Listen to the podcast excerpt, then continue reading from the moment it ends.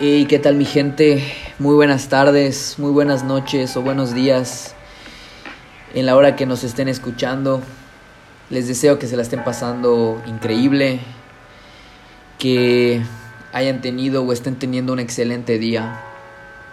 Eh, primero que nada me presento, soy Gerardo Castillo, eh, estudio actualmente arquitectura, soy un joven inexperto que estoy entrando a este mundo del podcast. Espero que no sea el último, es el primero. Y quiero mencionar, quiero agradecer que en la materia de manejo de emociones y sentimientos que he tomado este último semestre, esta es una, una de las tareas, pero yo lo quiero ver más como una oportunidad, una puerta ante un posible inicio en este mundo del streaming, del podcast.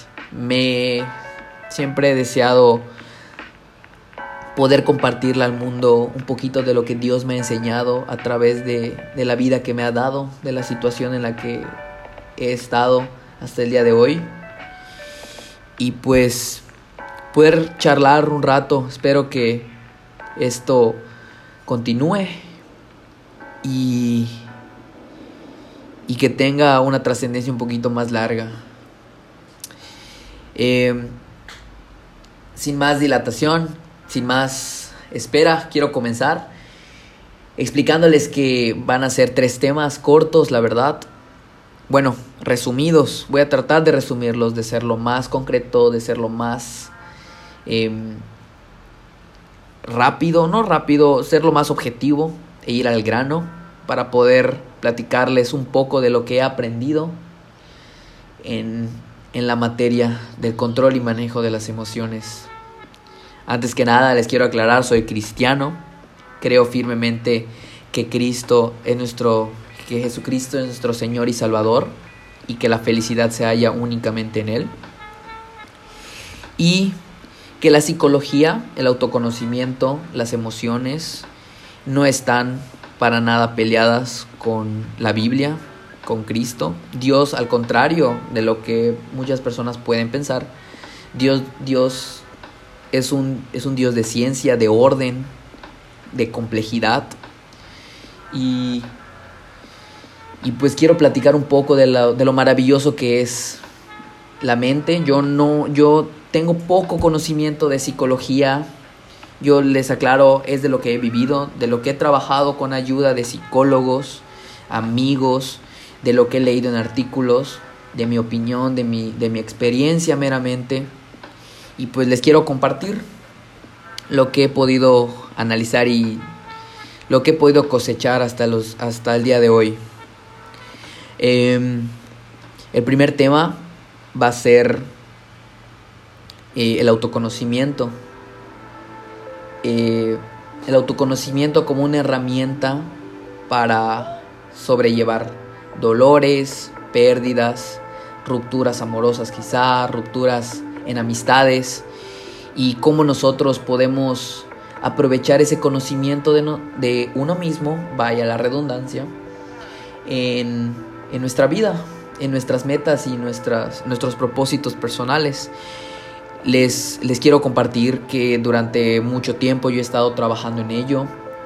Cuando yo estaba más joven, a la edad de 14 años, era sumamente inseguro, no sabía por qué, por qué sentía lo que, lo que sentía, por qué experimentaba tal vez celos, envidia, inseguridad, nerviosismo al hablar con alguna chica con alguna persona que me, que me imponiera, que me impusiera, perdón, una personalidad más fuerte que la mía.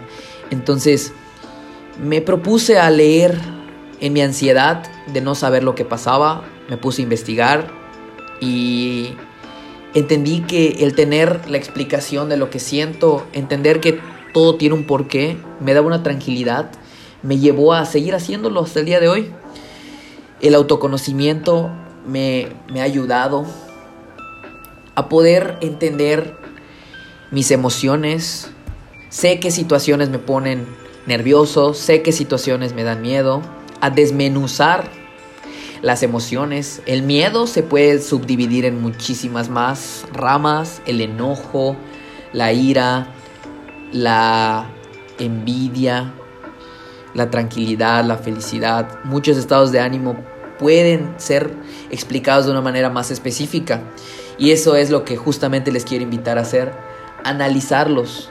Analizar lo que sentimos, por qué lo sentimos, entender quiénes somos, qué somos capaces y qué no somos capaces de hacer. Podemos hacerlo, podemos ser capaces de hacerlo. De quién depende, de mí o está fuera de mi control. Recordemos que Dios es un Dios soberano y que hay que entender que muchas veces a nosotros no nos toca trabajar ciertas partes de, nuestras vidas. Entonces a eso les invito, el autoconocimiento, el control de las emociones, el poder controlar las, emociones y que ellas no nos controlen a nosotros, créanme, es una llave muy útil para nuestras vidas. Además de que si te conoces, las críticas y las burlas, crean, créanme, van a perder, van a perder mucha fuerza cuando lleguen a nosotros. El segundo tema, cómo nosotros podemos percibir las emociones de los demás. Aquí quiero recalcar que va muy de la mano en el autoconocimiento. Si yo sé que tal vez por la falta de o por la ausencia, la presencia tal vez de mis padres en mi vida, soy inseguro en ciertas áreas, puedo entender cuando otra persona que tuvo una situación similar esté reaccionando de una manera, yo puedo comprender por qué está haciéndolo, por qué está reaccionando así, puedo proyectarme en otra persona, puedo, puedo implementar, puedo generar un poco de empatía ante otras personas, un poco más cercana, vaya, y entender un poquito más por qué está sintiendo lo que siente, por qué está comportándose como se comporta, y entender que lo que nos dicen, cómo se llevan con los demás, cómo reaccionan, su personalidad, muchas veces es resultado de distintos factores que traen desde casa y no vamos a cambiarles eso de un día para otro. Tenemos que entender a no tomarnos los comentarios de manera personal, sino entender que es, lo que ellos han vivido. Cada quien va a hablar de la feria según como le vaya en ella. Eh, de igual manera, para incitar, apoyar en la salud mental, a nuestros amigos que estén tristes, ya sea una ruptura amorosa o que se les haya perdido,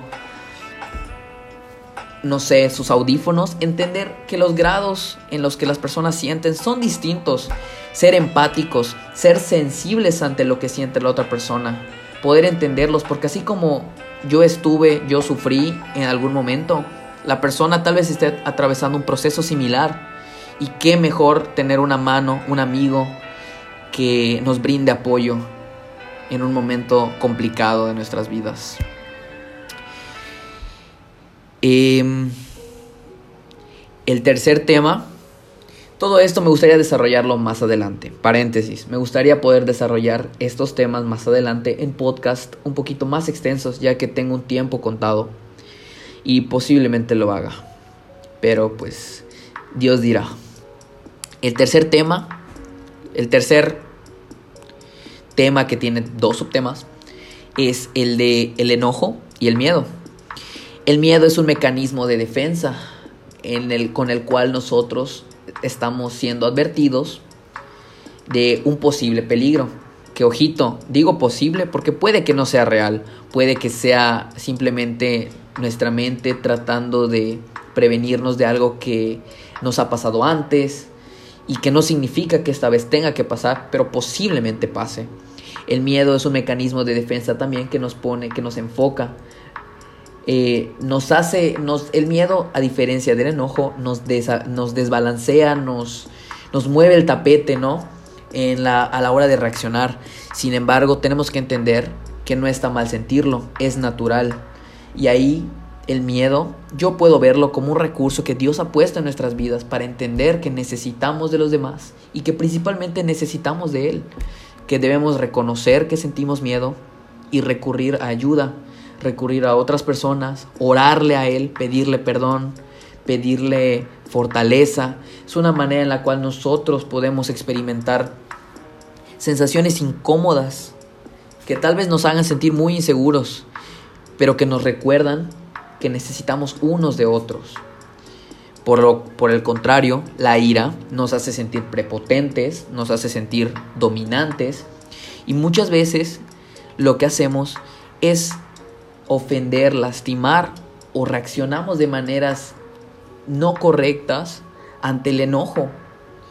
Cuando experimentamos el enojo, podemos presenciar que nosotros estamos calientes por dentro, tenemos un ímpetu de, de, desquitarnos, de sabemos que cuando nos, algo nos sale mal, cuando te enojas, la mente se concentra en el objetivo y quiere intentarlo de nuevo, tal vez de una manera más fuerte, más brusca, con más, con más decisión. Sin embargo, hay que tener mucho cuidado. El enojo es completamente natural como todas las emociones, la tristeza, el llanto, seas hombre o mujer. El llanto es para, es para desahogarnos, para dejar nuestras cargas. De, Dios lo puso para que nosotros podamos desahogarnos. El enojo igual, pero aquí está en cómo tú desahogas ese enojo, cómo tú lo canalizas. No está mal enojarse. Y repito, en la Biblia misma lo dice, enójate, pero no peques. Aquí lo que quiero recalcarles es que ante situaciones de enojo, mantengan la calma. Volvemos al primer tema, el autoconocimiento. ¿Por qué me está enojando? ¿Qué me hizo sentir así? ¿Vale la pena enojarme? ¿Vale la pena que yo gaste energía sintiéndome así? Y replantearnos la siguiente acción que vamos a tomar. Recuerden, no está mal sentirlo, sentir el enojo. Es natural en los humanos.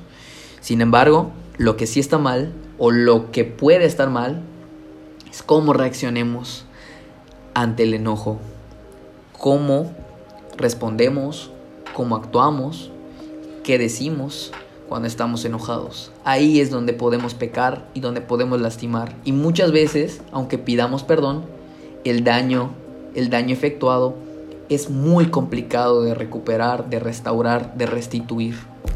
Así que mucho cuidado con lo que decimos cuando estamos enojados. Y cuando sentimos miedo, recuerden, es una manera en la que nosotros nos damos cuenta que necesitamos de los demás para salir adelante. No podemos solos. Y bueno, gracias. Espero haberlo resumido de una manera concisa y precisa. Y pues les agradezco estar acá escuchándome.